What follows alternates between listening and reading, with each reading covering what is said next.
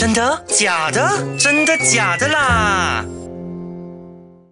假的不要 share，真的就要 care。欢迎收听真的假的啦，我是主持人恩琪，我是主持人小恩。很快啊，就来到我们节目的第六集。对哦，那今天我们要来聊一聊社交媒体对我们思维的影响。如果你还不知道什么是媒体，媒体试读是什么？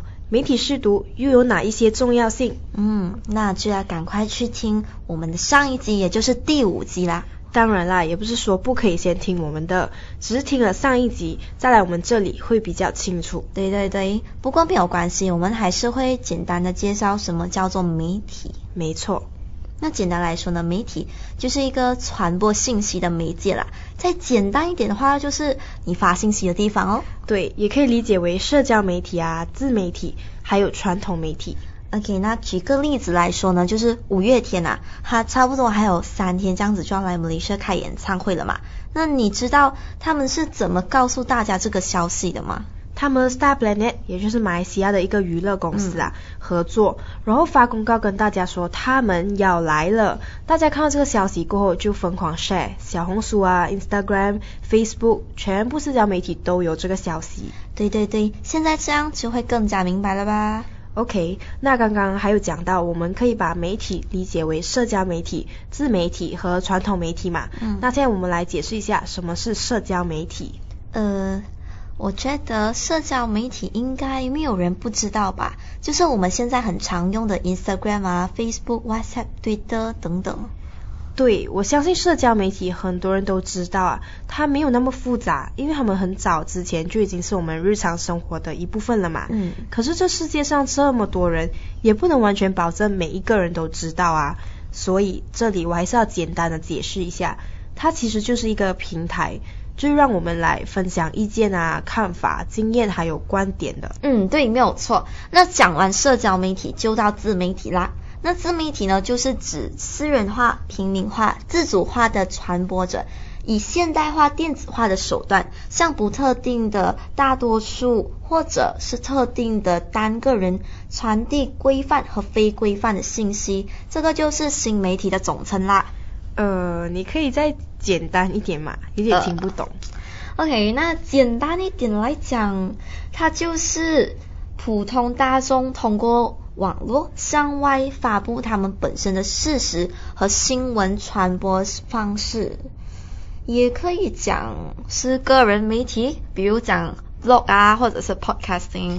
哦，那我好奇啊，网红算不算是自媒体？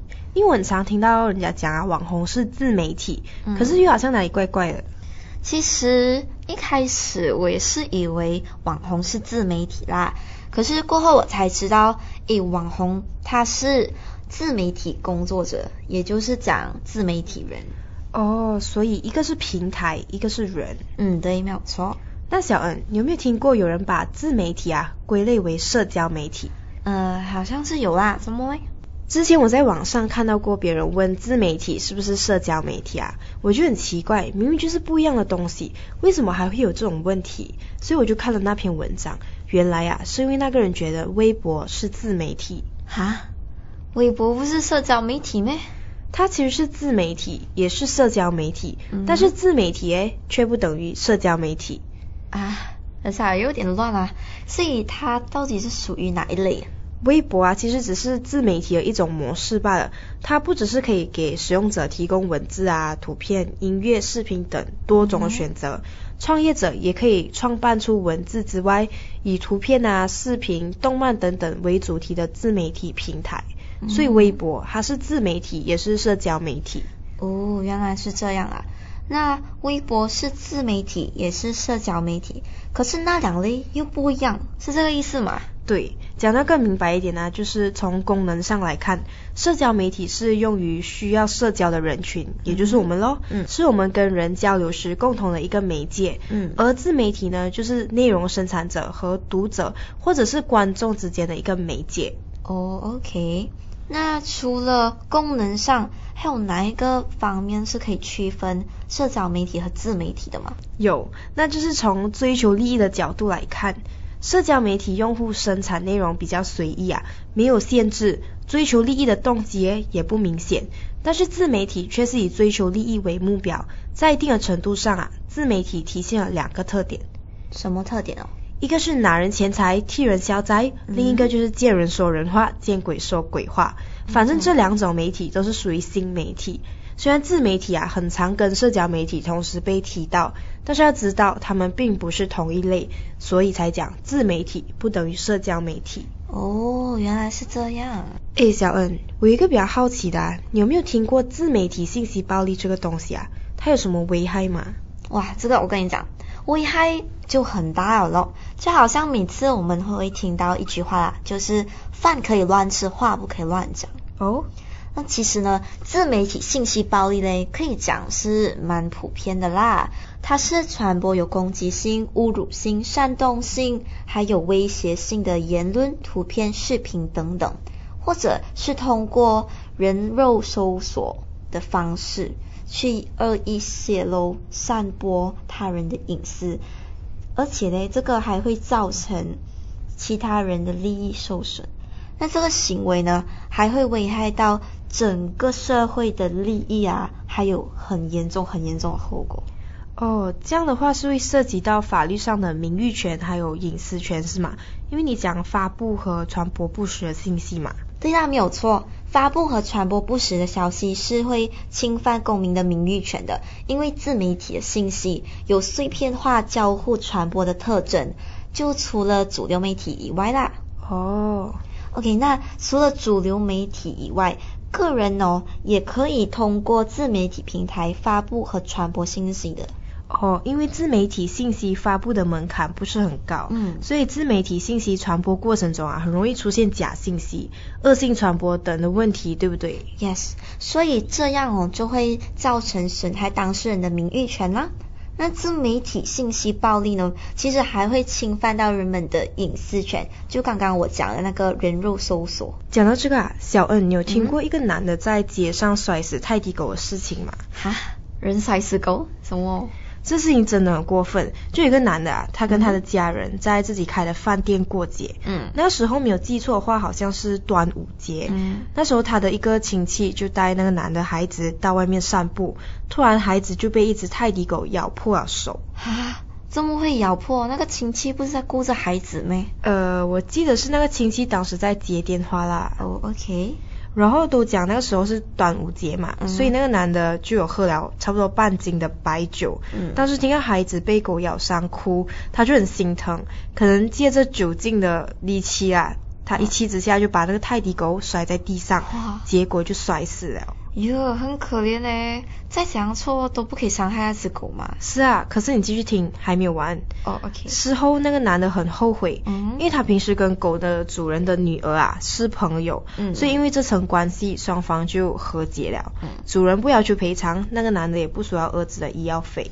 哇，其实听到这里啦，我还是觉得那个主人还蛮好的嘞。嗯，可是你讲这些跟人肉搜索有什么关系哦？所以还没有结束，因为这个事情发生在街上，就有目击者把这个事情啊发到网上，还有人就通过外卖的方式查到那个男的电话号码，还四处扩散。哇，这样不用想了啦，他的电话一定是被打爆哦。是啊，而且不只是骚扰电话和短信哦，还有诅咒和威胁。哇。然后那个男的怎样哦？有没有报警啊？还是起诉什么的？我觉得他应该也是因为那只泰迪感到内疚啦，所以就上了一个节目道歉。他跟大家讲，双方已经达成了和解，也通过那个节目向爱国人士道歉。啊，我突然间觉得哦，他有点可怜，虽然他行为不是很好啦。对，更惨的是啊，这个网络暴力还牵扯到他的家人，有人用他的大儿子威胁他。哈？诶，这些人真的很过分啊！然后他的老婆很绝望，加上恐惧啊，喘不上气，最后他选择割腕自杀。哈，这样那个人有什么事情吗？真是幸好他抢救过来了。可是他还是很绝望啊，讲人不如狗，我来抵命，不要再威胁我的孩子了。耶，真的是很过分啊！就算她的老公有做错事情啊，也不应该这样子对他们的嘛。而且哦，这原本啊是两个人事情，现在。变成一堆人了嘞。对，但是他们一家人最终怎么样啊？我们就不知道了。希望都平平安安，没有事情了吧？对对对，那个男的哦，帅死狗是不对啦，但是人肉搜索他的人哦，更加过分诶。嗯，不明白怎么世界上哦，真的就是有这样子的人啊，明知道一个人哦有错了，却要以一样不对的行为来伤害那一个人。那这样世界上不是越来越多人做错事情了咯？对啊，自媒体信息暴力产生的危害不仅仅是污染自媒体的舆论环境啊，在人肉搜索的助力下，人们处在的现实环境也被彻底扰乱了。唉，那其实媒体有分很多种哦，这个我知道，除了这些还有传统媒体，对不对？Bingo，那你知道传统媒体是什么吗？传统媒体应该就是从以前到现在就有的吧？对，那他们就是报纸、电视、图书、广播这一类，对吗？对，没有错。我相信很多人都分不清楚所谓的传统媒体和新媒体。哈？怎么会不知道嘞？新媒体不就是新的咯，刚出来的新的。呃，它确实是新的，但是你的也只是字面上的意思啊。如果我想要更深入的了解，你有想过要怎么解释比较好吗？呃，这是有点难啦，还是交给你了。OK，那新媒体啊，其实就是新兴的媒体，它比较常出现在网络上，内容可以由用户选择和编辑，生产分众化或小众化，重视同好友之间的互动，可以自行形成某种社群，比如博客啊、微博、网络论坛等等。嗯，等一下啊，我有点不理解啦，什么是分众化还有小众化？分众化就是传播者，这里也就是指我们讲的新媒体啊，它根据不同需求的受众，提供不同的信息和服务给他们。哦，OK，那小众化呢？小众化就是一些人因为有共同的兴趣爱好而聚成了一个小圈子。哦，原来是这样。其实啊，无论是传统媒体、社交媒体还是自媒体都好，看到那些信息，记得一定要过滤一下，不要什么都相信，要懂得怎么分辨信息的真假。对对对，呃，恩琪啊，嗯，那新媒体和传统媒体的差别到底是哪一些啊？他们的差别呢，其实还蛮多的。第一个就是市场的差异。市场差异啊。传统媒体目前有国家的规定管控，有保护性，又可以赚钱，还可以带来高的利润。嗯，可是互联网却没有像传统媒体那样有这么多的条条框框的规定。互联网一产生啊，它就处在一个非常激烈的竞争市场当中。哦，所以是不是因为传统媒体它很早就有了嘛，很多还属于国有，所以它的市场竞争相比那个新媒体就会比较小，是吗？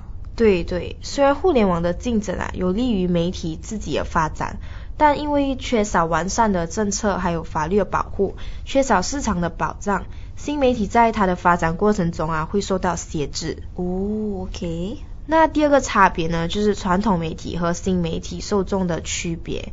传统媒体就是主导受众型，嗯，而新媒体啊就是受众主导型的。在新媒体那里，大众有主导性，有更大的选择权。呃，不是很理解嘞。呃，传统媒体啊，就是我们的电视啊、radio 那些，嗯，你只能听还有看。嗯。可是新媒体像 IG 啊、Facebook，你除了可以听还有看，你可以选择 post 照片啊、share story 或者找朋友聊天，你的选择权会更多。哦，OK，你这样讲我就明白了啦。这样他们还有什么区别哦？OK，他们另外一个区别就是在管理上的不同。传统媒体发展到现在啊，已经有非常清晰的管理机制和结构，而新媒体的管理机制比较模糊。新媒体对网络技术非常的重视，网站决策层中的技术人员啊，他们的分量比较重，但传统媒体呢却是不一样的。嗯，对，那。门槛呢，有没有讲哪一个比较高，还是都是一样？就是很像那些入职门槛啊，还有专业需求之类的。呃，传统媒体的专业门槛会比较高，比如需要设置全职的记者啊、摄影师、编辑、财务部门、法律部门等等。而且啊，除了一定的媒体素养之外，还需要其他学科的专业素养，才能够经得起消费市场的检验。哦，也因为传统媒体的市场竞争激烈，盈利压力，所以可能才对专业的能力的要求更加高，更加多元，是吗？对，没有错。那另一边新媒体啊，就像我们的社交媒体，通常它只需要中等的媒体素养就可以了。哦，那。传统媒体和新媒体都是媒体嘛，媒体讲求就是时效咯，这样他们在这方面有什么差别吗？OK，这就是我接下来要讲的，在计时程度上啊。根据节目的内容还有规模，一般来讲啊，传统媒体可能需要几天、几周，甚至几个月的时间来制作完成。而社交媒体呢，因为偏好发布轻薄短小的图文啊，所以制作时间比传统媒体更短，一天几个小时，甚至几分钟，它就可以完成了。哇！刚刚讲那个传统媒体，还有现在这个社交媒体哦，哇，我真的发现社交媒体时间真的缩短很多诶。对呀，所以有些传统媒体正向社交媒体看齐，他们希望可以达到新闻的随时发布。嗯。那讲到时效嘛，当然也少不了更新程度。嗯，相信大家都知道吧，传统媒体就是我们的报纸啊、电视、杂志、广播之类的，一旦发布啊，几乎都很难改。对喽对喽，这个我非常赞同啊。就算是已经改了啊，也是很多人会先看到的，然后还会收到错误的信息。对，而且啊，就算要修改，也要等到下一个版本，比如第二天的报纸啊、下一次的广播等等，牵涉的人力和时间很多。可是新媒体就不一样啊，那又拿 Instagram 和 Facebook 来举例，下一秒你 share 了一个 post 一个 story，下一秒你就可以选择 edit 选择删掉它。哎，对哦对哦，这样在这一个可更新的程度上面来讲，社交媒体真的是很方便超英。对，所以刚刚讲的那几点都是要让你了解传统媒体和新媒体到底有哪一些区别。嗯，对啊，小恩，有没有听过一个医生手术室自拍的事件？哈？医生在手术室不动手术，在自拍，没有嘞。这个事情啊，之前是很多新闻网站的头条新闻来的。哦。那个照片是在新浪微博啊，有一个网友发出来，照片里面就是一个患者受伤的腿，还有一个医生比着耶的手势。哈哈，这样不用讲啊，已经很多人 comment 的喽。对，那个争议很多，因为你懂嘛，这个照片啊，其实那个医生只是发在自己的朋友圈上面罢了。而且拍照原因过后啊被发出来讲有两个啦，一个是因为那是一场高难度的手术，那个患者骨折面临截肢的风险，他们医疗团队花了很长的一段时间啊才治疗好，然后成功了嘛，他们很开心，所以就要拍照。另一个原因嘞就是第二天他们就要离开那个旧的手术室，搬到一个新的手术室去了，对一个十年的老手术室做一个告别啊，拍一个照做留念。诶，还好你有讲这些原因啊。如果啊，我是不懂原因的人哦，我一定也是会在那个 post 下面乱乱 comment 这样子的。其实这事情也没有对跟错啦，难怪有这样的争议。对，但是因为在互联网自媒体平台上传播啊，嗯，形成一个线上和线下热议的焦点事件，所以那个医疗团队还是遭到管理部门的处罚。哎呀，我真的是觉得有点无辜诶，因为那个医生啊，其实也没有要大肆宣传，他只是真的想要留念，然后 post 在朋友圈吧诶。是啊，所以在这件事情上啊，也看得出自媒体传播中常出现的几个问题。嗯，最明显、最明显的就是虚假信息的传播。对，还有隐私披露和公开。诶，那这些自媒体传播出现的问题啊，我们有没有办法可以解决或者防范的？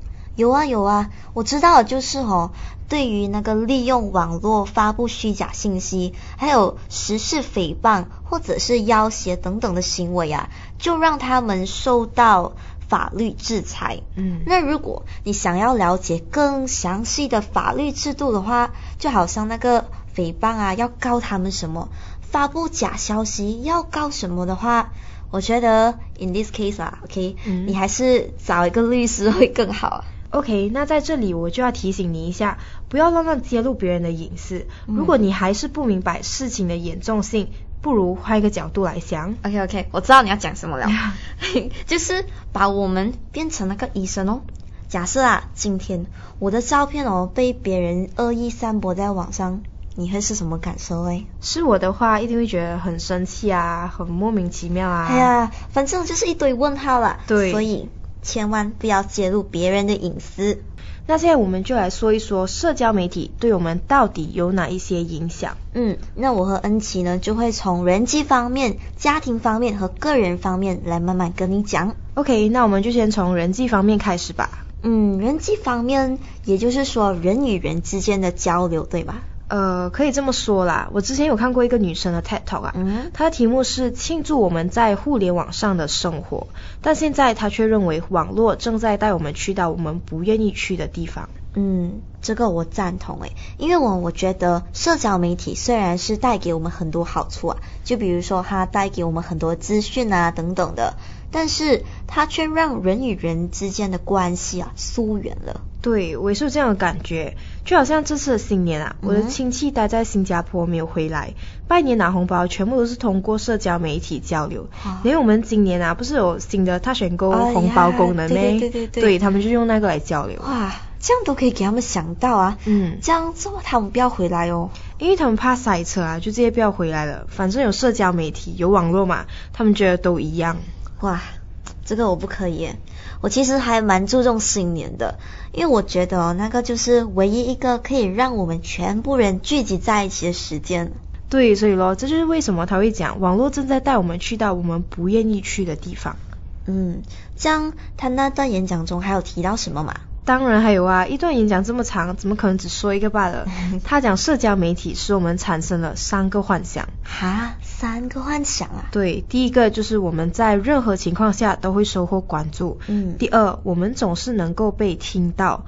第三个就是我们永远不必独处。哇，听完了这三个幻想啊，我觉得还蛮贴切的嘞。嗯。比如说第一个啊，我们在任何情况下都会收获关注，这个是。我非常赞同的，也可以讲是博同情，对吧？呃，这要看你怎样讲吧。有时候不是博同情，更多的是炫耀吧。诶，对诶，所以咯，这就是所谓的收获关注。对，那第二个，我们总能被听到。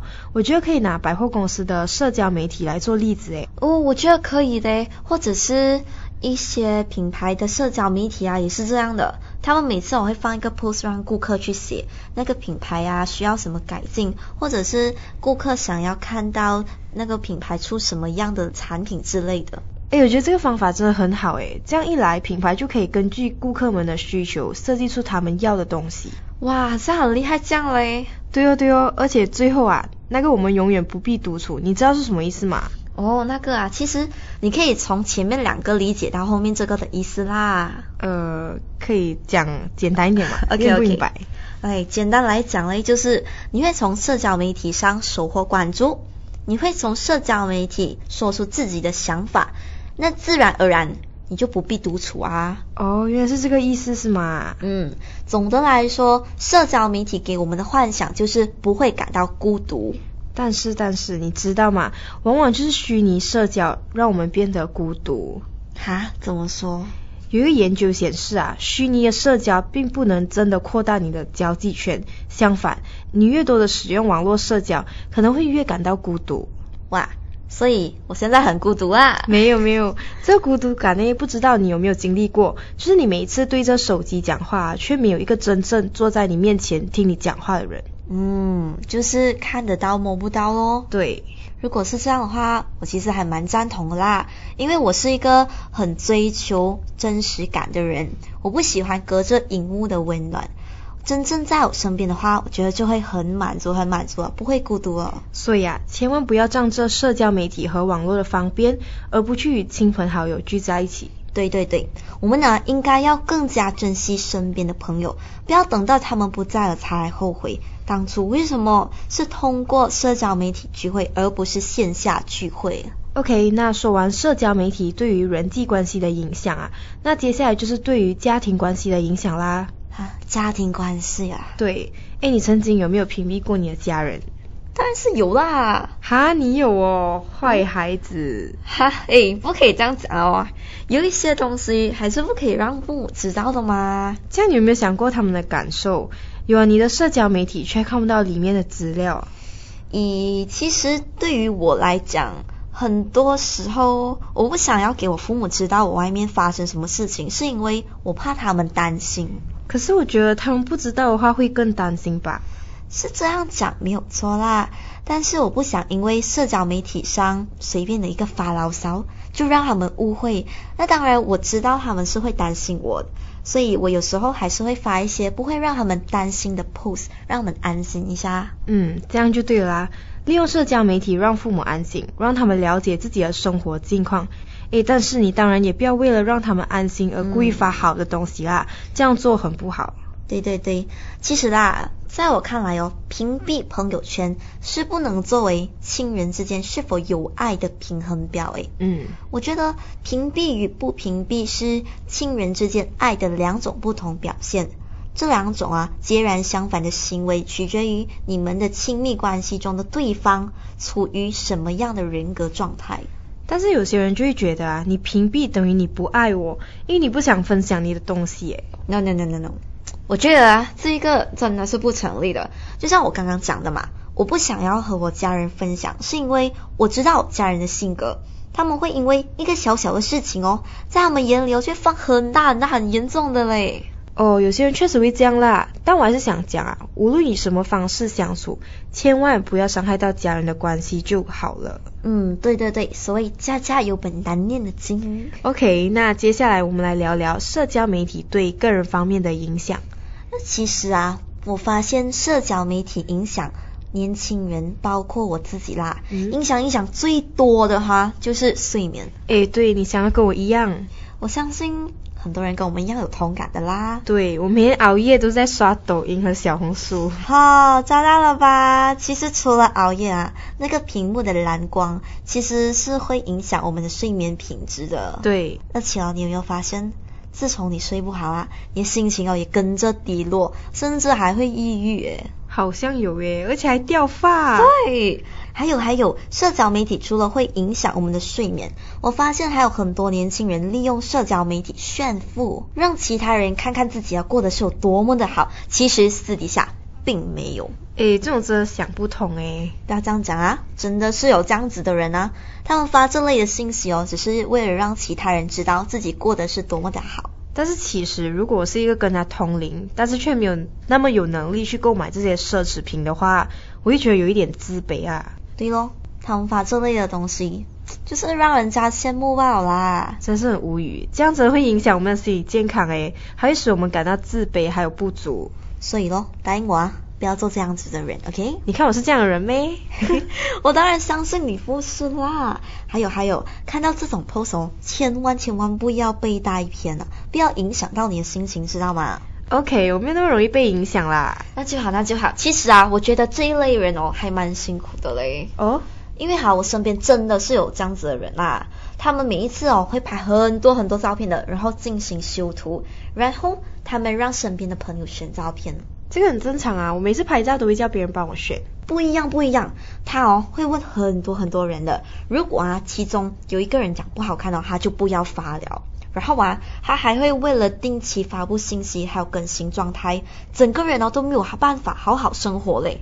哈，这样是不是可以讲它的存在就是为了发照片而已嘿，其实是可以这样子讲啦。？Oh my god！而且哦，他们还会很在意网友的评论，有时候哦，他还会因为无意中的一句话而伤心一整晚。这样是代表他被网络霸凌啊？对呀、严重的话啊，可能还会有抑郁症，还会有自杀行为耶。哇，有点恐怖诶。所以啊，社交媒体对我们的影响真的是很大很大。对，我们应该要好好利用社交媒体。OK，说了那么多，我相信你一定很了解社交媒体带给我们的影响啦。还有，你一定也知道要怎么样好好利用社交媒体吧？其实哦，分享这么多啦，我发现到社交媒体哦是一个非常危险的一个平台耶。怎么？因为啊，你一不小心哦，你就会影响到自己啦，还会影响到家人呢。哎呀，还是那句老话，不管做什么东西啊，都要三思而后行。对对对，千万不要做会让自己后悔的事。好啦，希望今天的分享对你有帮助。我是恩琪，我是小恩，我们下集见。更多资讯可浏览 IG 专业 Voice 啦，锁定每逢星期三中午十二点，真的假的啦，让你懂得分辨真假新闻。